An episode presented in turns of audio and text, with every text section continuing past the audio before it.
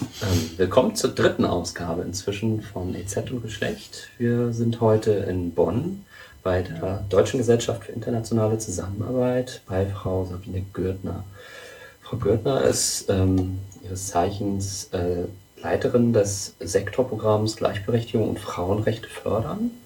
Ähm, schönen guten Tag, schön, dass Sie bei uns sind. Ja, vielen Dank äh, für die Einladung, freue ich mich auch sehr. Mit mir zusammen ist natürlich wieder Maria da. Hallo Maria. Hallo, Frank. Und ähm, könnten Sie uns, bevor wir richtig anfangen zu fragen, mhm. äh, zu Beginn erstmal erzählen, wie es Sie zu GITS verschlagen hat? Mhm. Äh, also erst nochmal, ich möchte mich nochmal ganz toll bedanken, dass ich jetzt auch durch Sie diese neuen Formen der Medien äh, auch nochmal besser kennenlerne. Und äh, ich bin ja schon relativ lange in der, ich sag mal, internationalen und auch entwicklungspolitischen Zusammenarbeit tätig. Hatte damals in München auch beim Professor Opitz Entwicklungspolitik studiert, war auch im Ausland noch im Studium und hatte dann angefangen bei Unifem damals in Brasilien zu arbeiten. Ich habe also eine relativ lange UN-Geschichte hinter mir und hatte dann nach Brasilien äh, das Glück, äh, dass ich in New York weiterarbeiten konnte. Und das war, ich sag mal, in den 90er Jahren eine sehr spannende Zeit, eine Zeit, in der die UN äh, mit großen Weltkonferenzen noch einmal große Themen mit hoher zivilgesellschaftlicher Beteiligung auf den Tisch gebracht hat. Also von Umwelt in Rio bis Menschenrechte in Wien, natürlich den Bevölkerungsgipfel in Kairo noch zu nennen und den Sozialgipfel, also auch die Weltfrauenkonferenz in, ähm, in äh, Peking damals 95. Und äh, ich bin danach nach Burkina Faso gegangen und habe dort mit der Deutschen Welthungerhilfe ein ländliches Entwicklungsprogramm geleitet. Es war auch ein überregionales für den Sahelraum, kam dann zurück nach Deutschland und hatte dann anfangs äh, ein Projektbüro, ein internationales fürs Frauen- und Familienministerium geleitet und habe mich dann sehr gefreut, dass ich wieder direkt bei der entwicklungspolitischen Zusammenarbeit weitermachen konnte und äh, dann zur GIZ gekommen bin und dort auch jetzt, seit ich dort bin, von Anfang an dieses Programm äh, ja, äh, vertrete. Gut, ähm, könnten Sie uns dann zu Beginn erläutern, was überhaupt Ihre Aufgaben als Leiterin des mhm. Sektorprogramms ähm, Gleichberechtigung und Frauenrechte fördern sind? Mhm, ja. Äh, also ich würde da ganz gerne äh, nochmal erläutern, äh, was eigentlich auch so die Rolle der Sektorprogramme ist. Denn dadurch erkennen Sie auch, was dann meine Aufgaben sind, beziehungsweise die auch des Teams. Wir arbeiten ja in einem Team und ich bin dann natürlich dann steuern oder auch verantwortlich nochmal, aber wir haben auch viele, äh, wir haben auch einige Mitarbeiterinnen und Mitarbeiter, die sind Themenverantwortliche, die das dann auch alles umsetzen, auf die Beine stellen. Äh, also die Sektorprogramme unterstützen ja das BMZ, das Bundesministerium für wirtschaftliche äh, Zusammenarbeit und Entwicklung, dass bestimmte Themen, die bislang vernachlässigt wurden, bei der Implementierung äh, verstärkt umgesetzt werden. Da ist also dann eigentlich auch die Zielgruppe erst einmal die Durchführungsorganisationen, dass die gestärkt werden, als auch das BMZ, zum Beispiel stärker das Thema Geschlechtergerechtigkeit zu integrieren. Die Sektorprogramme wurden zuerst aufgesetzt, gerade bei der Rio plus 20, äh, bei der Rio-Konferenz zur Umwelt. 92 war das. Und ähm, sind eigentlich meistens immer, werden oft ins Leben gerufen, nachdem irgendwo internationale Beschlüsse äh, von den Vereinten Nationen gefasst wurden. Und man ist jetzt sozusagen die Regierung auch in einem äh, äh Wunsch und auch in einer politischen Verpflichtung, äh, das hier äh, zu verankern. Ein anderes Beispiel wäre zum äh, wäre das äh, die UN Millenniumsentwicklungsziele. Da haben wir auch ein Sektorvorhaben zur Armutsbekämpfung und zur Umsetzung der MDGs. Ja, also daraus ergeben sich natürlich jetzt so vom Setting her, dass wir also ganz stark in die bilateralen Organisationen auch hineinarbeiten. Und äh, da stützen wir uns jetzt äh, auf drei Komponenten. Wir sagen einmal strategische Positionierung des Themas. Ja, das heißt sowohl international, also dass wir auch das Ministerium dann äh, eine fachliche Zulieferung machen, wenn es darum geht, wie arbeite ich auch noch mit der UN-Resolution 1325, das ist eine Resolution des UN-Sicherheitsrates zu äh, stärkerer Integration von Frauen äh, nach bewaffneten Konflikten in Friedensverhandlungen. Das wäre international national, was die strategische Beratung von uns betrifft, ist zum Beispiel, dass wir Sachstände entwickeln, wenn es um Regierungsverhandlungen geht zwischen der Bundesrepublik Deutschland, federführend das BMZ und äh, einem Kooperationsland. Äh, dann haben wir, arbeiten wir mit einer zweiten Komponente, das ist der Kompetenzausbau, also Kompetenzen. Äh, wie setze ich das auch in Programme um? Und dazu haben wir auf der einen Seite bieten wir Fortbildungen an, die entwickeln wir auch natürlich mit den entsprechenden Abteilungen, äh, als auch, dass wir Pilotvorhaben testen äh, die dann später auch ähm, von der bilateralen Zusammenarbeit aufgegriffen werden. Also wir haben zum Beispiel diese Möglichkeit, hat ein Sektorprogramm, wenn es pilothaften, innovativen Ansätze werden, ausprobiert. Wir haben zum Beispiel vor ein paar Jahren mit einem NGO-Netzwerk in Ägypten zusammengearbeitet äh, zur äh, Förder äh, zur äh, Umstrukturierung und äh, ich sag mal Verbesserung ähm, oder einer Familienrechtsreform, dass eben auch äh, Frauen ähm, ihre Rechte haben, bürgerliche Rechte, als auch wenn sie sozusagen dann nicht mehr verheiratet sind, dass sie auch Zugang noch zu den Kindern haben. Und äh, das war eine Initiative auch von äh, ägyptischen Frauenrechts-NGOs. Und das ist dann später ein größeres äh, Programm, ein Frauenrechtsprogramm der GEZ in Ägypten geworden. Ja, also das nochmal so Kompetenzausbau, dass man auch testet, und wie kann man das in dem Sinne dann auch, wir sagen immer upscalen, dass es übernommen wird von der großen bilateralen EZ. Und äh, das dritte ist natürlich äh, die Komponente Gender Marketing, so arbeiten wir. Das sind dann Studien und Fachtagungen, ja, ein Wissensdialog und in dem Sinne, wo auch nochmal Gender und Ansätze platziert werden. Also das ist so die Rolle generell der Sektorprogramme und hier in diesem Bereich arbeiten wir ganz äh, spezifisch und äh, wie Sie sehen, mir als Vertreterin äh, kommt natürlich dann auch immer äh, die Rolle zu, äh, dass ich natürlich dann auch nochmal auf Konferenzen oder wie jetzt mit Ihnen hier auch nochmal versuche, äh, dafür zu werben und äh, natürlich auch möchte, dass sich äh, die Menschen auch überzeugt sind und auch begeistert, äh, äh, was diese Arbeit und auch die Notwendigkeit betrifft. Ja, Sie haben uns jetzt da schon ein bisschen was dazu erzählt, wie die Arbeit der GITS ist. Ähm, uns würde jetzt noch interessieren, wie, wie Sie meinen, wie die ähm, Entwicklungszusammenarbeit einer staatlichen Organisation wie der GIZ ähm, sich von anderen Akteuren der Entwicklungszusammenarbeit unterscheidet. Mhm. Ähm, ich gehe jetzt mal davon aus, wenn wir von Akteuren sprechen, Sie meinen auf der einen Seite die multilateralen wie Weltbank, UN, aber dann eben auch in unserem deutschen Kontext, wahrscheinlich im deutschen, im deutschen Kontext, ja. ja.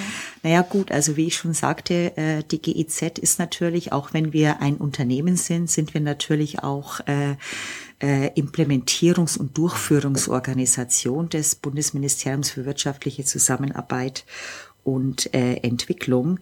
Und äh, wir standen bislang immer sehr lange für die technische Zusammenarbeit und haben ja jetzt, ich sag mal auch äh, aufgrund der Fusion und was auch alle für uns eine Bereicherung ist, jetzt auch nochmal einen viel erweiterten Gesellschaftszweck. Also Sie sprachen vorher auch nochmal davon. Sie haben früher mal mit Invent auch dann äh, gearbeitet. Invent, äh, DED und die GTZ haben fusioniert.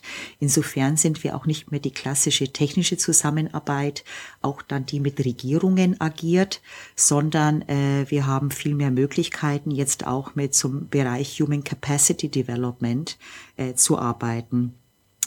Äh, generell ist ja wichtig, wir haben noch die finanzielle Zusammenarbeit, auch Teil der bilateralen Zusammenarbeit mit der äh, KfW, Kreditanstalt für Wiederaufbau. Und was natürlich jetzt für uns sehr wichtig ist, dass das auch kohärent miteinander verzahnt ist, einen großen Teil spielen, äh, nehmen die NGOs ein, also unsere, ich sage ich mal, äh, ich möchte jetzt hier auch keine Werbungen machen für Einzelne, aber ich sage mal von äh, kirchlichen Trägern, von politischen Stiftungen und äh, von Hilfsorganisationen, äh, von Lobby- und äh, Rights-Organisationen. Ähm, da ist es eigentlich für uns am wichtigsten, dass wir gute Absprachen auch haben oder ich nicht Absprachen, aber auch Dialogforen, dass das in den Ländern auch Hand in Hand geht. Ähm, das denke ich ist das Wichtigste, denn wir wollen ja auch kohärent in einem Land arbeiten. Also manchmal gab es ja auch Diskussionen, naja gut, äh, die große bilaterale EZ, die macht hier das und wir NGOs, äh, wir sehen allerdings, dass eigentlich an der, auf der Basis nochmal ganz woanders angesetzt werden müsste, andere Hebel äh, gesetzt werden müssten. Und insofern ist es also sehr wichtig, auch diesen Dialog zu haben, äh, denn man darf nicht vergessen, wir arbeiten ja mit Kooperationsländern und mit denen schließen wir ja auch Regierungsvereinbarungen. Ja, das ist ja auch sehr partnerorientiert, auch auf Partneranfrage, Partnernachfrage. Also da denke ich, ist auch sehr wichtig, dass eine gute Verzahnung ist und auch ein guter Dialog stattfindet. Ja, aber wir sind natürlich auch abhängig davon, welche Vereinbarungen zwischen den Ländern getroffen worden sind. Ja, wie ich jetzt bereits sagte, es gibt auch vom BMZ die Ausrichtung auf 50 Kooperationsländer, äh, Schwerpunktländer, da ist der Fokus darauf gesetzt worden. Bei denen sagt man auch, die können so ein Motor of Change sein in der Region. Ja, und wir arbeiten, ich sag mal, ist die Argumentation, wir arbeiten, wir fokussieren uns jetzt auf diese Länder ja auch im Rahmen auch der Wirksamkeit der Hilfedebatte, dass nicht jeder Donor immer, sage ich mal, in jedem Land, dass da plötzlich wie in Uganda 40 äh, Regierungen äh, äh, sehr ähnliche Dinge machen. Das, das wollen wir natürlich nicht. Das ist dann auch sinnvoll. Und ähm, aber natürlich sind äh, Nichtregierungsorganisationen, politische Stiftungen äh, oder auch, äh, sie haben auch viele akademische Institutionen, die ja im Grunde auch, äh, in, äh, auch Teil der äh, EZ sind, ähm, haben sie natürlich nicht an diese Länder gebunden, was auch für uns zum Beispiel immer ganz, ganz wichtig ist. Ja, also ich meine, bestimmte Kooperationsländer wie äh, haben wir einfach nicht und da ist es dann sehr wichtig, auch weiterhin äh, im Dialog zu bleiben. Mich würde außerdem interessieren, ähm, wie die GITS als ähm, Organisation strukturiert ist. Also von wem bekommt sie sozusagen ihre Aufgaben zugewiesen mhm. und wie geht das dann so die Hierarchien runter und welche Punkte gibt es in der GITS, die sozusagen ähm, entscheidend sind und die verschiedenen Aufgaben tragen? Mhm. Äh, da kommen Sie natürlich gerade zum richtigen Zeitpunkt, denn wir befinden uns, wie ich schon gesagt habe, wir haben jetzt eine Fusion durchlaufen und sind natürlich da auch immer noch dabei. Äh, das sind ja auch ganz viele Menschen und äh, verschiedene Kulturen, Unternehmenskulturen und Ansätze miteinander, die jetzt zusammenkommen, auch mit plötzlich ganz vielen neuen Standorten in Deutschland und auch, wie gesagt, ein ganz neuer Gesellschaftszweck auch nochmal. Und ähm, wenn Sie jetzt fragen, äh, wie äh, hier so die ähm, Entscheidungsstrukturen auch sind und die Kommunikationswege, ähm, da kann man natürlich sagen, da hat sich natürlich jetzt einiges geändert und möchte nochmal darauf hinweisen, wir haben natürlich jetzt, bislang haben wir ausschließlich für das BMZ gearbeitet als GIZ. Es gibt ja bei, das ist der gemeinnützige Bereich. Es gibt natürlich bei uns auch noch einen Geschäftsbereich, das ist IS International Services. Ja, der ist aber jetzt hier, den tue ich jetzt erstmal hier äh, nicht behandeln. Und äh, was sich maßgeblich geändert hat, und dann komme ich auf die Entscheidungsstrukturen, ist natürlich auch, dass wir äh, jetzt auch einen Deutschlandbereich haben. Also bislang waren ja unsere Tätigkeiten daran gebunden, ähm, in EZ-Ländern aktiv zu sein. Und wie Sie vorher auch von Ex-Invent erzählt haben, sind wir nun auch in der Lage, ich sag mal, in Industrieländern als auch in, äh, in Deutschland tätig zu sein.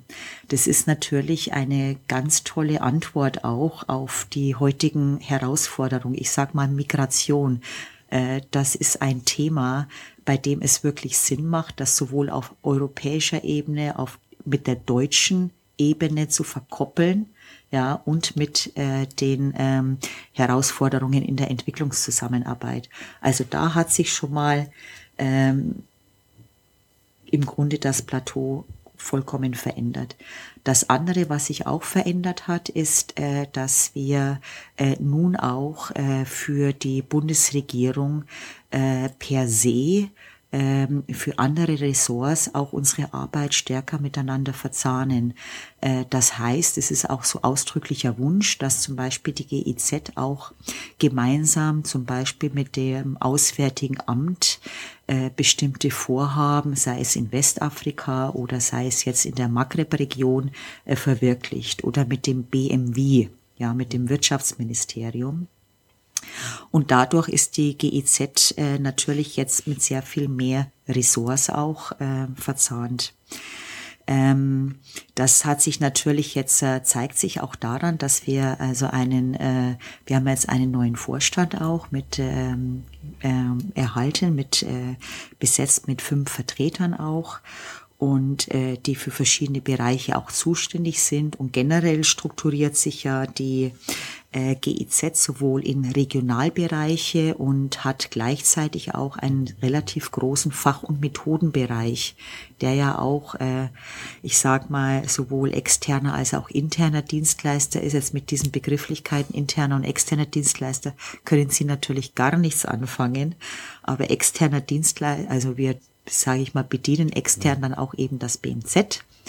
Äh, intern heißt wir im Grunde die Regionalprogramme, die bei uns nachfragen nach Know-how, nach Qualitätssicherung, nach Analysen, ja, die wenden sich an den Fach- und Methodenbereich und aufgrund dieser wirklich zunehmenden Komplexität ja, dass sie nicht mehr sagen, da haben sie ihre Entwicklungszusammenarbeit und hier haben wir unsere Integrationsarbeit und das hat aber alles nichts miteinander zu tun. Ist natürlich jetzt komplexer und abstimmungsintensiver geworden. Er leistet sich auch die GEZ im Vergleich zu vielen, vielen anderen wie DFID und so. Die haben das alles, ich sag mal, ihre Fachabteilungen, Methoden und Instrumenteabteilungen massiv auf, ähm, abgebaut, leistet sich die GEZ eigentlich noch äh, relativ äh, großen Fach- und Methodenbereich. Und äh, wenn ich Ihnen den mal kurz äh, zeigen darf, der besteht eben aus den ähm, äh, Hauptbereichen wie Wirtschaft, Beschäftigung, Good Governance und Menschenrechte. Hier in diesem Bereich bin ich angesiedelt in dieser Abteilung. Bildung, Gesundheit, soziale Sicherung, Wasser, Energie, Transport, ländliche Entwicklung und Agrarwirtschaft, Umwelt und Klima, Sicherheit, Wiederaufbau und Frieden. Ja.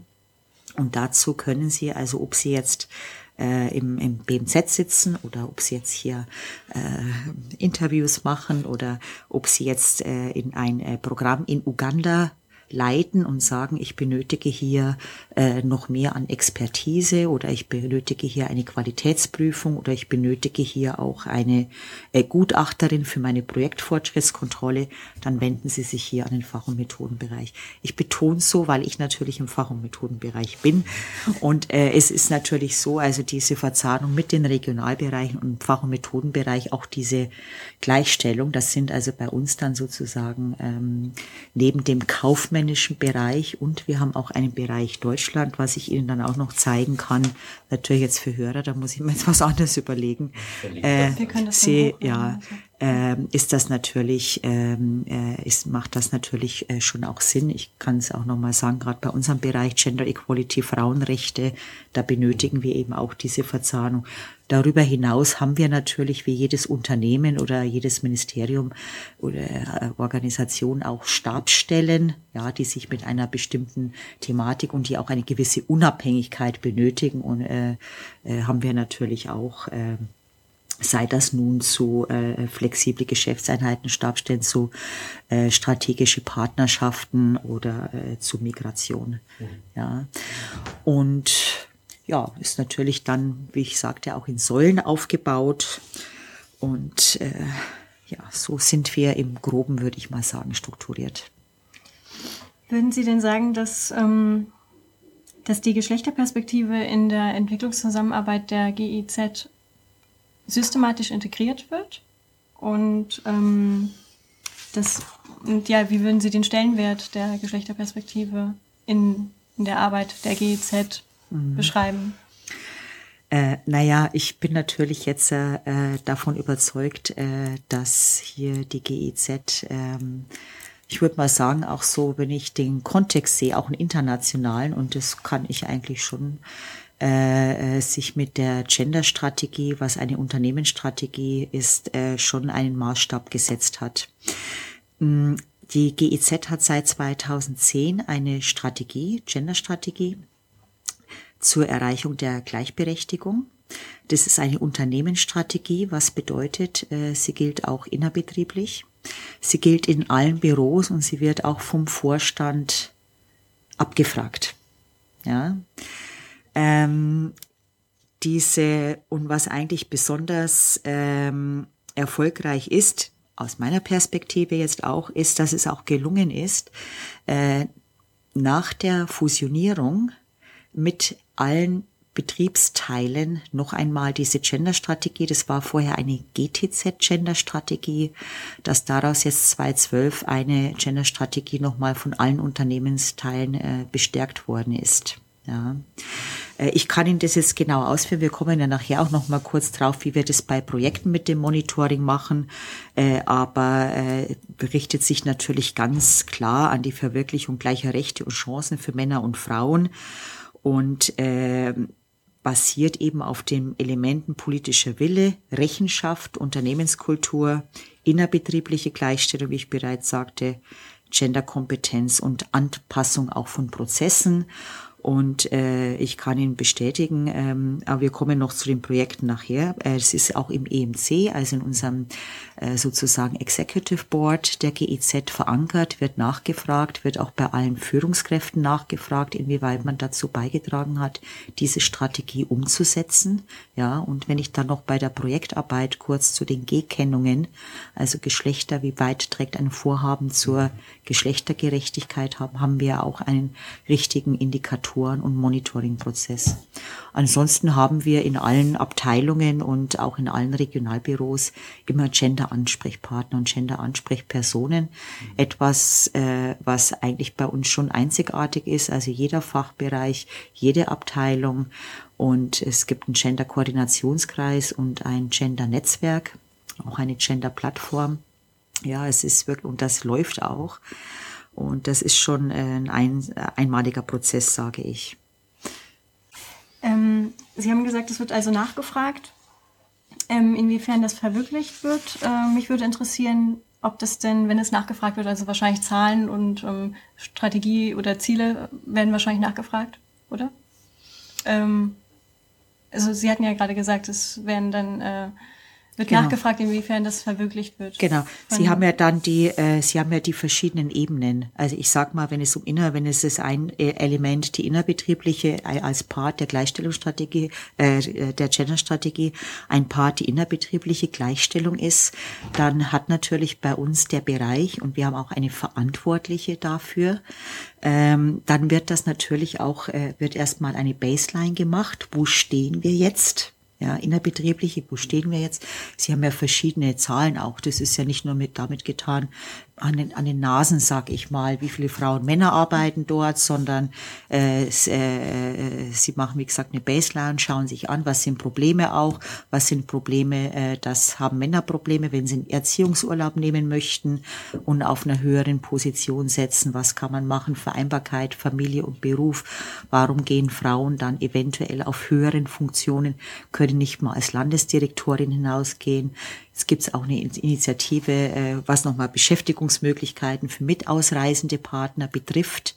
Ja, also dann dieser Part innerbetriebliche Gleichstellung und dann wird von der Verantwortlichen im Grunde auch wenn das vorher auch unter partizipativen Prozessen wird äh, im Grunde ein Punktekatalog festgelegt und der wird dann auch nachgehakt und Berichterstattung, Berichterstattung. Also da wäre zum Beispiel sowieso generell auch nochmal die Gleichstellungsbeauftragte ist da verantwortlich und hakt dem nach.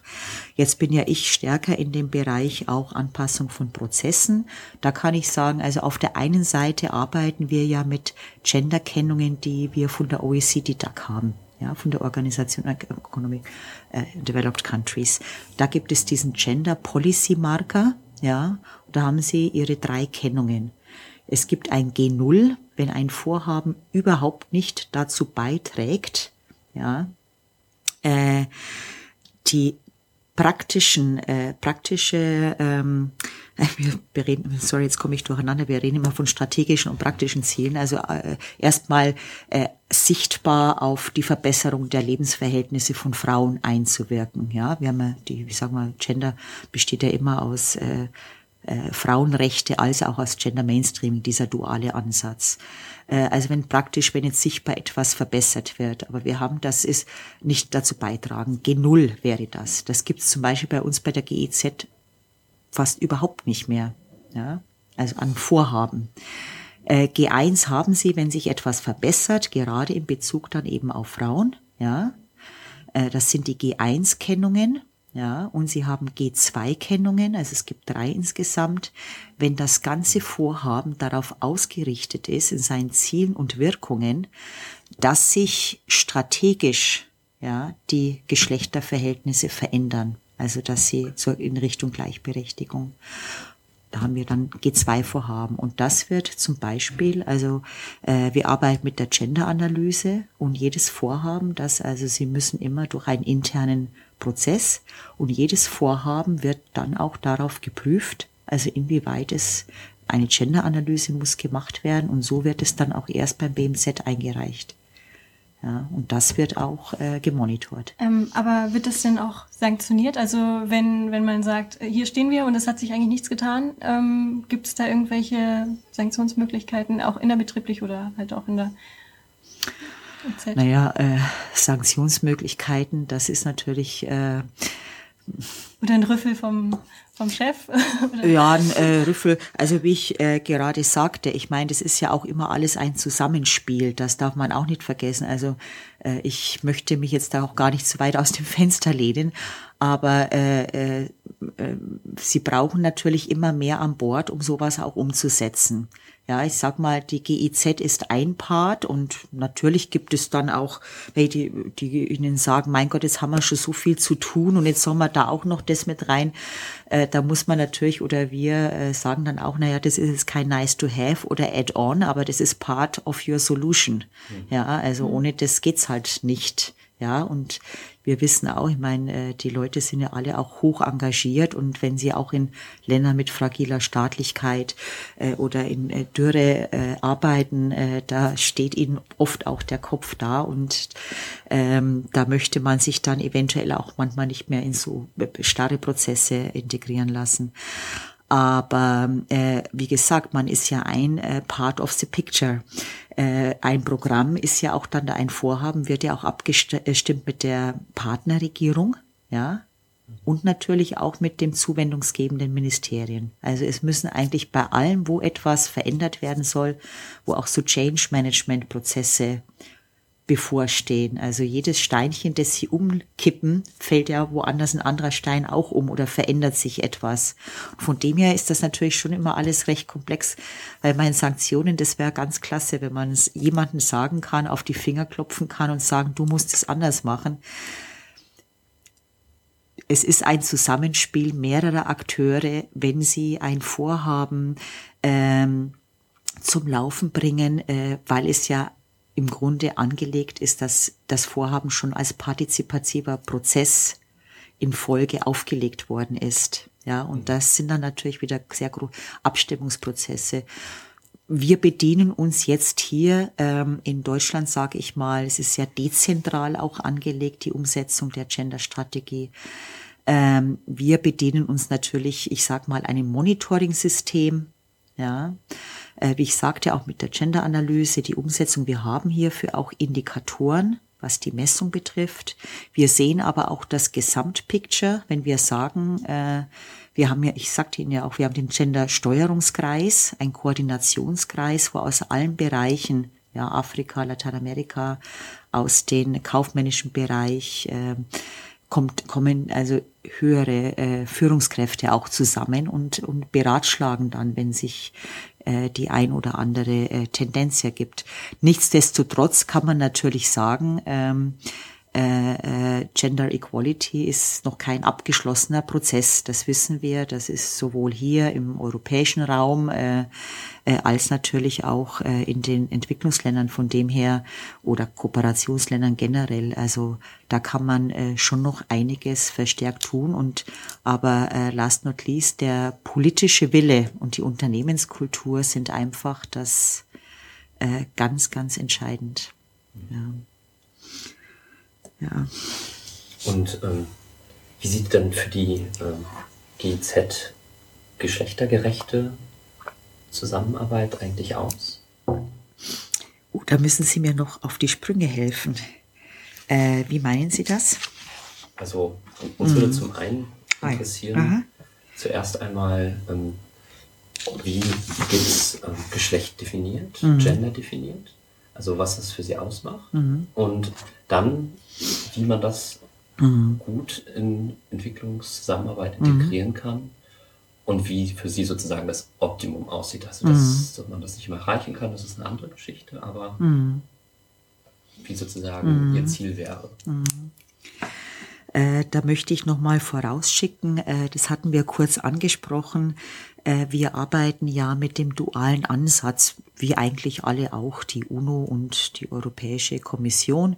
Was heißt, wir sagen, äh, äh, es existiert noch jetzt auf Frauen bezogene hohes Maß an Diskriminierung gegen Frauen und deswegen äh, auf der einen Seite Frauenrechtsvorhaben fördern, als eben auch äh, das Gender Mainstreaming. Also das ist sozusagen unser Grundkonstrukt und geht auch in Harmonie äh, mit, äh, mit den anderen äh, Ländern äh, aus der bilateralen Hilfe. Und äh, das zeigt sich natürlich jetzt auch an unserer Programmausgestaltung. Also wir haben auf der einen Seite dann, wie ich schon sagte, diese G2-Vorhaben, mhm. ja, äh, die also wirklich darauf abzielen sollen, ähm, dass hier sich langfristig, ja, äh, die Geschlechterbeziehungen äh, verändern dahingehend, dass eine stärkere Beteiligung und auch maßgeschneiderter auf die Personen eine äh, ne, ne, äh, Verhaltensänderung, Bewusstseinsänderung auch geschieht. Äh, da haben wir, ich sag mal, äh, ein äh, G2-Vorhaben in Nordnigeria zur Stärkung der Frauen- und der Mädchenrechte ja, und auch in Einflussnahme ähm, äh, von äh, Regierungs- äh, und äh, politischen äh, Programmen. Auf der anderen Seite Gender Mainstreaming ist dann wieder etwas, das picke ich mir jetzt das Beispiel Marokko heraus, wo wir zum Beispiel sagen, äh, dass eine Gender-Strategie, der Gender-Ansatz soll in die äh, marokkanische Wirtschafts- und Sozialpolitik integriert werden. Ja, und äh, das bedeutet dann zum Beispiel, dass unsere Kolleginnen und Kollegen in Marokko dort auch das Ministerium, das Wirtschaftsministerium beraten bei der Entwicklung von nationalen äh, Genderstrategie und gendersensibler Haushaltspläne. Also das ist sozusagen, das sind so unsere beiden parallelen Pfeiler. Was sich jetzt stark verändert hat in den letzten Jahren und das finde ich auch wichtig und spannend und wir haben auch gemerkt, dass wir verständlicherweise, denn die äh, Relevanz Gewalt gegen Frauen. Ja, äh, die ist einfach noch so prioritär und auch so von der Masse her so gegeben, dass man natürlich, äh, äh, ähm, wenn man sagt, ja, wie gehen wir auch mit Männern, wie arbeiten wir mit Männern im Gender Equality Bereich, ja, dass wir sagen, okay, da war die Relevanz ist nicht so stark gewesen, dadurch wurde das auch etwas vernachlässigt, sage ich. Und dass man sich jetzt heute schon dem Thema auch zuwendet. Also wir haben uns auch sehr stark damit auseinandergesetzt. Also wie Arbeit äh, ist natürlich sehr, ich sag mal, geprägt auch von der Frauenrechtsagenda und da hat es ja auch seine Historie. Und ich sag mal, die Frau Monika Hauser hatte einmal gesagt von Medica Mondiale, mit der hatten wir einen Panel gemacht, so mit Peace Nobel äh, Prizes. Und die hat dann auch gesagt, ja, aber sie ist halt jetzt für Frauenrechte auf der Straße und wenn Männer auch andere Rechte, dann müssen sie selber auf die Straße gehen. Hat sie natürlich auch recht.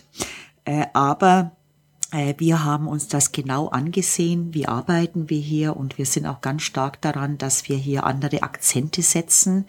Äh, also wir arbeiten, äh, ich sag mal, in der Arbeit zu Gender Equality in der EZ sehr häufig noch mit Männern als Change Agents. Also das ist eine gewisse Inst Instrumentalisierung auch, äh, dass wir sagen, äh, Sie kennen dann die Kampagnen A real man doesn't beat his wife. Ja, und das ist auch wichtig. Das haben wir überall, auch wenn wir, ich sag mal, mit äh, religiösen Persönlichkeiten ins Gespräch gehen, dann hat, dient das ja auch dem, äh, ich sag mal, äh, bestimmte Rechte auch für Frauen und für Mädchen und auch was körperliche Unversehrtheit betrifft, dass er hier auch ein Change Agent wird. Ja, aber ich sag mal, Männer als Zielgruppe ist noch viel zu kurz gegriffen. Also das ist etwas, äh, wir haben jetzt einen sehr ganz tollen Kollegen in Brasilien, äh, äh, der hat, äh, den hatten wir eingeladen und wir haben auch in Brasilien eine, arbeiten dort mit Promundo, das ist eine NGO, äh, die sich äh, äh, gegen Gewalt gegen Frauen sehr stark, aber auch äh, Thema Männlichkeiten, Männlichkeitskonstrukte, äh, aber auch der Thematik äh, sehr angenähert hat. Es ist dann in einem Gesundheitsprogramm, wird das, schaut man sich das gerade an, äh, dass der Kollege auch sagt, also ähm, äh, die Wahrscheinlichkeit, äh, über 50 zu werden in vielen Entwicklungsländern ist dann doch wieder sehr viel geringer als bei Frauen weiß ich, und da gibt's dann auch so drei Kriterien, entweder wegen Autounfällen oder wegen äh, Gewalttaten oder wegen Alkoholkonsum. Ich hoffe, ich werde jetzt hier von niemandem äh, äh, nochmal da drauf angesprochen, aber äh, das ist natürlich auch so ein gewisses Risikoverhalten. Ja, wie sieht es aus mit der Thematik Männergesundheit? Ja. Also das ist alles etwas, wo wir noch viel mehr machen müssen. Ja, und alleine damit, dass man jetzt auch sagt, also ich habe ja auch einige männliche Kollegen bei mir im Team, ähm, äh, dass man jetzt auch stärker Männer integriert und mit Männern arbeitet, das ist eine Sache, aber man muss sich schon auch den Herausforderungen, die Männer jetzt in, äh, bei äh, veränderten äh, Rollenverständnissen haben, äh, damit muss man sich auch auseinandersetzen. Ähm, wie sieht es aus mit sexuellen Orientierungen und mit ähm, geschlechtlicher Identität? Fällt das auch in den ähm, in das Themenfeld Geschlecht oder wird das überhaupt behandelt in der GEZ? Das wird natürlich behandelt. Wir sind ja jetzt hier auch im, äh, wir sind ja in der Governance-Abteilung angesiedelt, Good Governance und Menschenrechte, äh, zu gutem Grund auch. Und äh, wir haben hier auch äh, des Öfteren auch diskutiert als auch kommentiert äh, die verschiedenen Vereinbarungen. Äh, das ist ja LGD, ist ja schon seit längerem ein Thema in den Ländern. Das ist ja nichts Neues. Natürlich mit dem Gender-Ansatz, da hat man seine Schwierigkeiten, weil es ein dualer Ansatz ist, ja, der davon ausgeht, es gibt zwei Geschlechter. Ja, aber das steht nicht in Frage, wenn man es jetzt verkoppelt mit den Menschenrechten die wir ja gleich, ist ja ein Parallelprogramm von uns und wo man dann in Verbindung mit, divers, mit dem Diversitätsansatz, ja, da können Sie das dann wieder aufdröseln. Aber unser Ansatz ist auf das zugeschnitten, was aber nicht heißt, dass es zwanghaft jetzt hier eine äh, Bekennung geben muss, ich gehöre jetzt zu Mann oder Frau. Ja. Hm. Gut, ähm, wir haben ja vorhin schon kurz darüber gesprochen, ähm, wie Projekte aussehen können. Mhm. Und ähm, mich würde, bevor wir jetzt auf die eigentlichen Projekte gehen, mhm. ähm, nochmal interessieren, was Sie so an Steuerungsmechanismen haben, um sozusagen ähm, tatsächlich, dass darauf geachtet wird, dass Geschlecht in der EZ mhm. eine Rolle spielt, das einzubringen in die ähm, Projekte selbst. Mhm. Also es gibt ja relativ mhm. allgemeine Projekte, das wären dann jetzt so vielleicht diese G0 oder G1-Projekte. Ja. Und wie haben Sie ähm, da Möglichkeiten, darauf Einfluss zu nehmen, dass da mehr drauf geachtet wird, wenn das in der Vergangenheit zum Beispiel noch nicht so war? Mhm. Ähm, also wir haben da ein Set an Instrumenten. Jetzt muss ich natürlich hier betonen, dass wir auch nicht alleine arbeiten. Wir arbeiten mhm. natürlich sehr eng mit dem BMZ zusammen und äh, im BMZ gibt es eine Senior Advisorin, äh, die für Gender zuständig ist und die äh, ruft auch im regelmäßigen Abstand ähm, NGO-Kreise als auch äh, Verbandsvertreter äh, zusammen zu Konsultations- und zu Informationsaustausch. Und das ist natürlich dann für uns auch eine Maßgabe.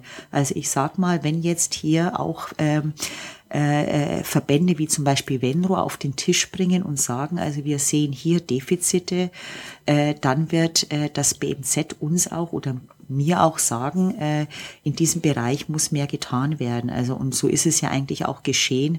Ich sage mal mit dem Gender Aktionsplan des BMZ von 2009 bis 2012 läuft der und da wurden ja zum Beispiel auch hat man eine Priorisierung auf vier Themen vorgenommen. Ja, hat man gesagt, wir müssen auf alle Fälle äh, äh, das neue Thema äh, aufgreifen, Anpassung an den Klimawandel. Wir müssen uns weiterhin verstärkt um die Thematik Frauen, äh, Sicherheit und Frieden kümmern. Äh, das vierte ist das Economic Empowerment und das, äh, das dritte, Entschuldigung, und das vierte ist sexuelle und reproduktive Rechte und Gesundheit. Also war eine Fokussierung auf vier Themen, was ja auch äh, im Grunde aus einem Prozess herausgekommen ist, dass man gesagt hat, man muss hier nochmal verstärkt einsteigen. Also wir intern und auch mit dem BMZ arbeiten natürlich, wie ich schon sagte, mit den Gender-Kennungen, ja, und es wird auch eine Gender-Analyse verlangt, bevor sie ein Vorhaben einreichen. Sie müssen eine Gender-Analyse gemacht haben. Ja, und Sie dürfen ja auch nicht vergessen, wir sind ja ein zertifiziertes Unternehmen äh, und äh, äh, wir haben die Gender-APs, wie ich Ihnen sagte, und äh, um jetzt das nochmal zu verstärken, neben dem, dass äh, ich sag mal von außen, das auch nochmal von wichtigen Stakeholders herangetragen wird, arbeiten wir selbst mit dem Gender-Wettbewerb in der GIZ. Ja, äh, da werden also dann, äh, das ist dann immer ein äh, aus allen, aus der ganz gesamten Ausstruktur werden auch dann Projektvorschläge eingereicht, also Best Practices. Und äh, mit dem Gender-Wettbewerb ist im Grunde auch ein Anreizmechanismus verbunden. Wie kann ich es machen? Ja. Und äh, genieße natürlich auch eine gewisse Sichtbarkeit und Aufmerksamkeit. Und gleichzeitig haben wir dann auch noch die Genderwoche, die also jährlich in der GIZ stattfindet. Ja, bei der Genderwoche werden die ganzen aktuellen Themen und Vorhaben auch dargestellt beziehungsweise stellen sich selbst dar. Äh, generell auch, äh, wir werden ja alle, wir haben das, wir haben unsere Angebote, wir haben unsere Aufträge und wir unterliegen natürlich alle einer äh, Projekt, äh, wir haben unsere Fortschrittsberichte und einer Projektfortschrittskontrolle. Äh, ja, also diese Projektfortschrittskontrolle ist ja auch abgenommen. Das ist ja auch ein, ein zertifizierter Prozess. Ja. Ähm, bekommen Sie denn vom BMZ Vorgaben, wie viele Projekte jetzt zum Beispiel die Kennung G1 tragen müssen? Oder gibt es sowas?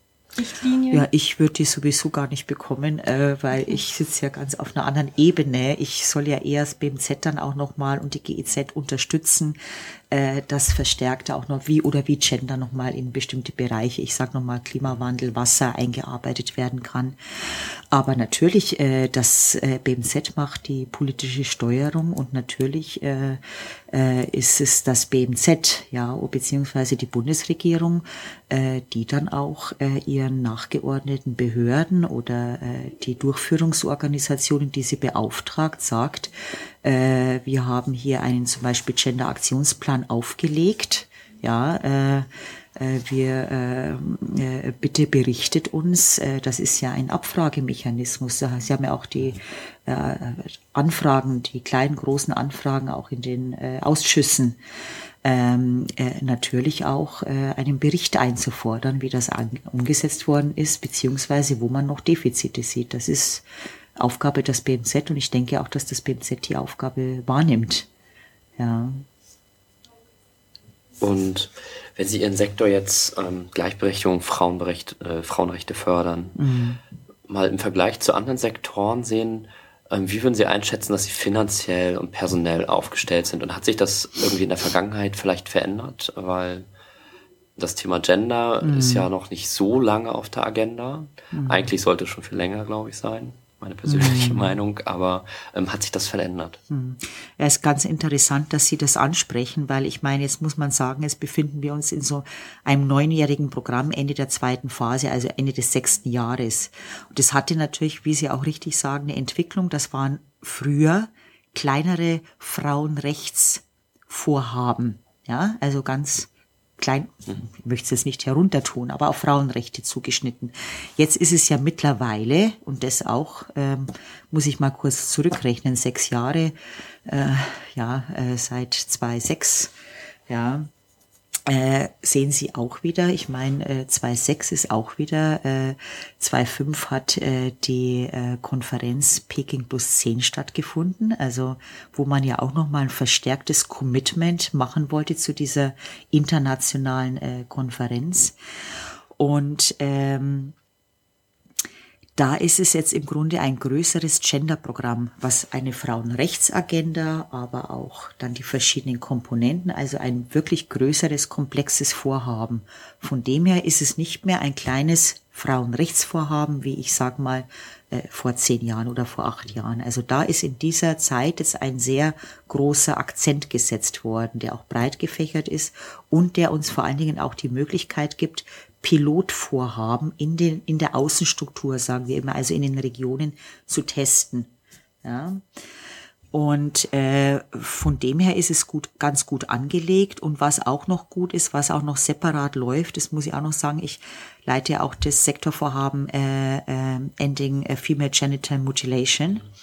Äh, das ist ja auch noch mal ein ähm, äh, Sektorvorhaben, das sich äh, ausschließlich eben der äh, ähm, äh, FGM ähm, äh, in bestimmten Regionen, MMM, gell, äh, widmet.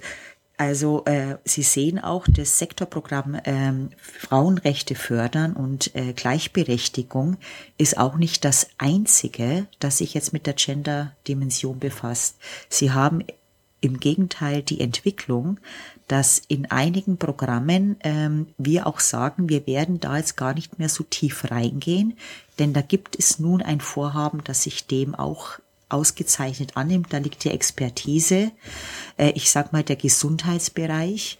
Wir haben dort ein Sektorvorhaben sexuelle und reproduktive Rechte und Gesundheit. Ja, also die sind im Gesundheitsvorhaben, die machen zum Beispiel auch ganz viel immer zum Bereich Diversity, Diversity-Konferenzen auch mit der FU Berlin, ETC. Die haben auch gerade mit dem LGTI ganz viel gearbeitet. Das ist auch bei denen gut angegliedert. Äh, deswegen sind dann wir wieder eher nur, nur sage ich mal, die Schnittstelle zum Governance-Bereich, weil das ja wichtig ist, dass das miteinander verzahnt ist und dort auf aufgehangen wird.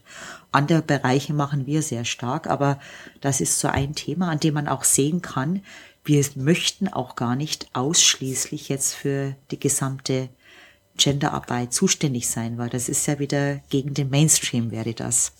Jetzt muss ich gerade überlegen, wie Ihre Frage war. Gut, also in diesem Kontext be betrachtet, ich hoffe natürlich, dass das so weitergeht und äh, für mich ist eigentlich jetzt auch ganz, ganz entscheidend, äh, wie äh, äh die Umsetzung des Gender-Aktionsplans. Äh, das läuft Ende des Jahres aus. Ähm, ich habe natürlich auch meinen Blickwinkel und meine Übersicht, aber gibt es bestimmt auch noch mal andere Perspektiven, also wie der ausgewertet wird, wie er bewertet wird und das BMZ hat auch in der letzten Woche noch einmal Venro gegenüber konstatiert, dass man natürlich äh, das dann auch im nächsten Jahr vorlegen wird. Und ich hoffe natürlich, dass das das dann auch noch mal bekräftigt, äh, dass es einen weiteren Folgeplan geben wird, Aktionsplan, äh, beziehungsweise dass hier nochmal wirklich eine ganz maßgebliche neue Hebel auch äh, aufgeführt werden, wo man tatsächlich äh, auch ähm, etwas verändern kann. Und mir persönlich ist es halt auch sehr wichtig, das ist jetzt in den letzten Jahren etwas vernachlässigt worden, aber gerade durch den arabischen Frühling äh, haben wir gesehen, also dass auch gerade die politischen Teilhaberechte äh, von Frauen also ganz, ganz wichtig sind ist auch ein bisschen ein Dilemma für mich persönlich, weil ich natürlich schon befürchte, dass das dann auch unter den Tisch fällt. Und äh, wenn wir uns nochmal der äh, dem Political Empowerment noch mal stärker annehmen könnten. Natürlich in äh, natürlich in Kooperation auch mit den politischen Stiftungen, die hier sehr viel machen und äh, da hätte ich natürlich schon bestimmte Vorstellungen auch, was man da noch verstärkt machen könnte, beziehungsweise warum man das aufgreifen sollte.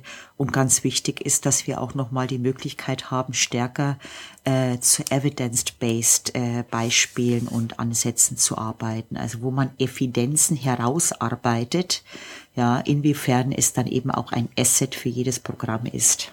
Ja. Und da haben wir einfach noch zu wenig Daten. Sie hatten jetzt schon öfter das Monitoring angesprochen. Ähm, mhm. Können Sie uns denn sagen, wie Sie den Erfolg Ihrer Arbeit oder des Programms messen können? Ob es da irgendwelche Indikatoren gibt? Ja gut, ich messe den ja gar nicht. Ich habe ja dann die Prüfer bei mir im Haus, das mhm. dürfen Sie auch nicht vergessen. Und wir hatten nämlich jetzt gerade auch von unserem Programm auch eine Projektfortschrittskontrolle. Die kommen natürlich dann auch zu mir und dann denke ich mir auch, na hoppla, äh, wir bezahlen die jetzt und die, aber wie die sprechen mit mir und so, das ist ganz schön. Die haben ihre Brille, die sind unabhängig und äh, wir haben natürlich in unserem Angebot, Angebot äh, Indikatoren auch drin.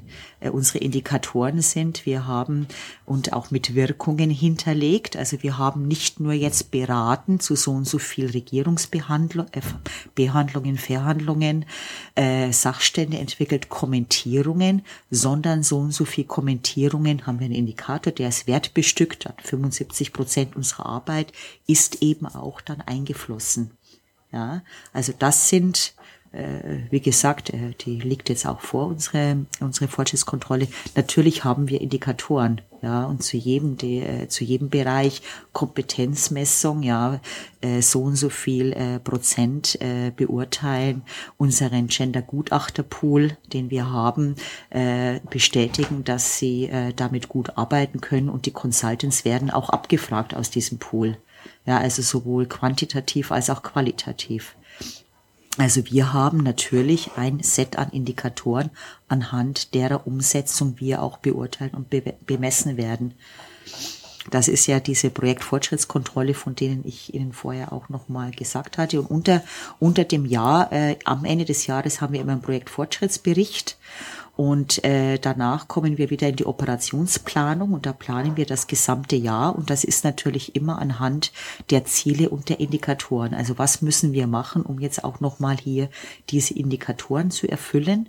Beziehungsweise gibt es einen Grund oder wir möchten ja auch ein flexibles Monitoring haben oder gibt es eine Entwicklung, äh, dass wir zum Beispiel einen Indikator ändern müssen? Das kann ja auch durchaus sein ja, und das ist eigentlich ganz, äh, ist, ist Teil des, des Prozesses, das permanente Monitoring. Sie haben im Jahr mehrere Monitoring-Sitzungen, mindestens drei, wo Sie auch schauen, wo Sie stehen. Ja, warum stehen Sie da? Warum stehen Sie nicht da? Ja, weil wir haben ja auch eine große Debatte, äh, die eigentlich auch ganz äh, äh, fruchtbar ist. Äh, wollen wir äh, ganz viele G2-Vorhaben? Oder wollen wir ganz, ganz viele starke Komponenten, G2-Komponenten in normalen G1-Vorhaben? Ja, nützt es mir mehr, wenn ich sage, ich habe ein G2-Vorhaben äh, zu Frauenrechten in Afghanistan mit dem Frauenministerium? Oder nützt es mir mehr, wenn ich eine starke G2-Komponente in einem G1-Vorhaben zu Good Governance in Afghanistan habe, wo ich dann Frauenrechte mit dem Justizminister bespreche. Ja. Ja. Sie sehen die Herausforderungen auch. Gut. Und ähm, könnten Sie mir die Integration ähm, von der Geschlechterperspektive in die Entwicklungszusammenarbeit anhand eines Projektes mal exemplarisch erläutern? Also wir sprechen ja jetzt die ganze Zeit, was es äh, so an Möglichkeiten gibt, wie das kontrolliert werden kann, mhm. also welche Werkzeuge es gibt, Messinstrumente und ähm, dass Sie ein Projekt einfach mal exemplarisch vorstellen, so dass das ein bisschen greifbarer wird. Gut, äh, ich hoffe, dass ich da ähm, das Richtige, das ist dann mal schwierig, wenn man eins nimmt. Ich würde gerne mal ganz kurz zwei beleuchten, wenn es Ihnen recht ist, aber wir können auch weitergehen. Ähm, ich denke, daran kann man eigentlich ganz gut sehen, äh, die Integration auch dann nochmal von den G2, G1. Entschuldigen Sie, dass ich Sie und die Hörer jetzt da mit diesen Kürzeln äh, furchtbar. Also ich möchte es Ihnen mal ganz kurz vorstellen, Mauretanien. Mhm. Ja. Ähm, ich habe mir das herausgegriffen, weil es mir eigentlich, obwohl es momentan dort Unruhen gibt, äh, ein sehr erfolgreiches Vorhaben war. Äh, es gab ein ähm, Vorhaben hier, das sich ausschließlich um Frauenrechte äh, angenommen hat, ein, äh, und zwar zur Stärkung der Partizipation von Frauen und Ausarbeitung einer Gender-Strategie. Es war ein Frauenrechtsprogramm der GTZ damals mit Mauretanien. Das war also eine Beratung des dortigen Frauenministeriums zur Verbesserung auch der und der Partizipation von Frauen in Mauretanien und natürlich auch äh, zum, äh, zum Zurückgang, äh, was Beschneidungen FGM in Mauretanien betrifft. Äh, das ist relativ erfolgreich verlaufen. Äh, die GTZ hat gleichzeitig auch den damaligen, ähm, die Wahlrechtsreform äh, mit begleitet und mit unterstützt und anhand dieses Frauenvorhabens gab es also sehr wirksame Ergebnisse, die äh, politische Partizipation von Frauen, äh, sowohl was das passive als auch das aktive Wahlrecht betrifft, hat sehr zugenommen. Äh, die Frauen selber, das müsste man jetzt sich auch durchlesen, diese Projektbeispiele sind ja auch abrufbar. Die Frauen selber haben beurteilt, ich habe viel mehr das Gefühl, also das ist ja auch wichtig, wie ich mich fühle, ja. Ich kann, ich weiß, von was geredet wird. Ich kann mitreden und ich kann auch meine Stimme erheben und andere finden mich auch gut dass also ganz eindeutige Wirkungen in diesem Vorhaben Mauretanien plus, dass es eine Fatwa gegeben hat gegen FGM. Ah. Ja, das ist ja, äh, ja. Jetzt ist diese äh, Komponente in unser großes Dezentralisierungsprogramm übergegangen. Also Sie sehen, es ist jetzt, hängt nicht am Frauenministerium, obwohl die natürlich auch interne Abstimmungs- und ressortübergreifende äh, Runden haben. Äh, es, wir haben in Mauretanien ein sehr, sehr großes Dezentralisierungsprogramm zur Stärkung der Kommunen ja, und äh, der kommunalen Strukturen, auch der Infrastruktur. Und äh, das heißt, es wird jetzt auch dezentral in den verschiedenen Regionen Mauretaniens, leider ist der, der Süden im Moment die Büros gesperrt aufgrund der äh, der gefährlichen Lage. Aber das heißt, dass sie jetzt eigentlich auch in den subregional und in den kommunalen Strukturen auch zum Beispiel zu FGM im Dezentralisierungsprogramm reden. Hm. Ja. Sehen Sie, wie sich da so ein Kreis schließt. Ja. Äh, ein anderes äh, Vorhaben äh, hat eigentlich auch eine ähnliche Entwicklung. Ähm, wir haben ein Programm äh, mit äh, Bangladesch äh, gehabt zur Stärkung der Frauenrechte. Das war dann auch eine, die GEZ, die dort mit dem Frauenministerium gearbeitet hat. Und was dann auch ähm, dazu geführt hat, äh, das ist also auch bei der Regierung von Bangladesch, war die Zusammenarbeit, die Unterstützung, die Beratungsleistung ist also äh, äh, sehr begrüßt worden und sehr gut aufgenommen worden.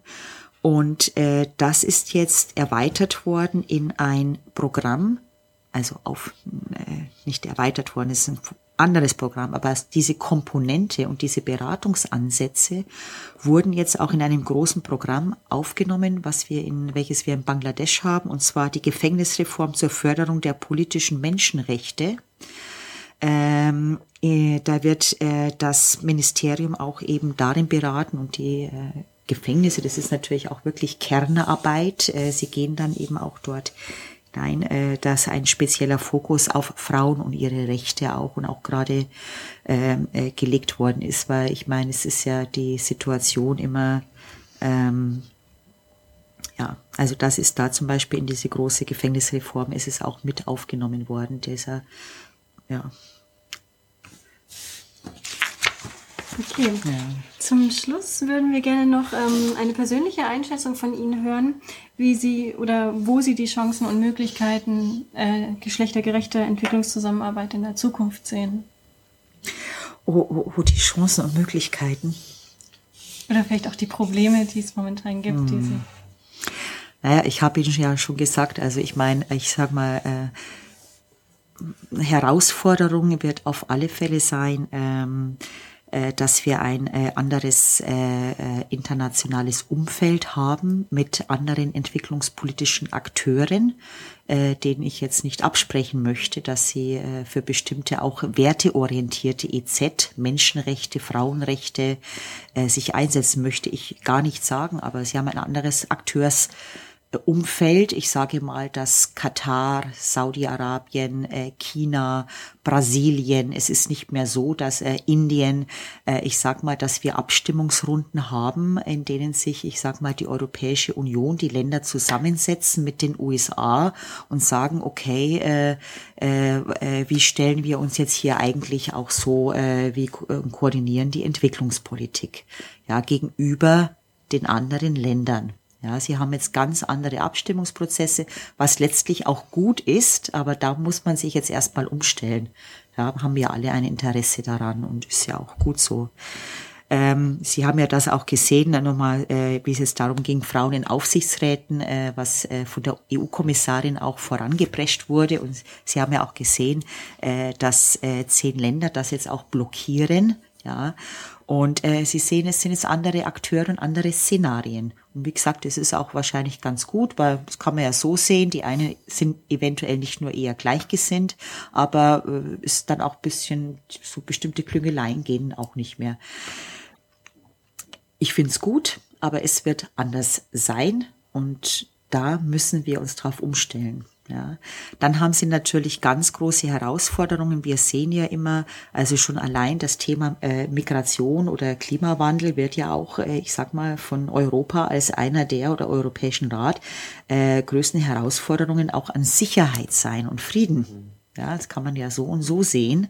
Und das bestimmt natürlich dann auch oftmals, wie ein Thema angegangen wird. Wir sehen jetzt äh, die Bilder nach dem äh, wir sehen jetzt viele Bilder im Fernsehen, was die, äh, was äh, ich sag mal, ähm, äh, was gerade auch junge äh, einige junge Muslime in, in islamisch geprägten Ländern auf die Straße bringt und Empörung.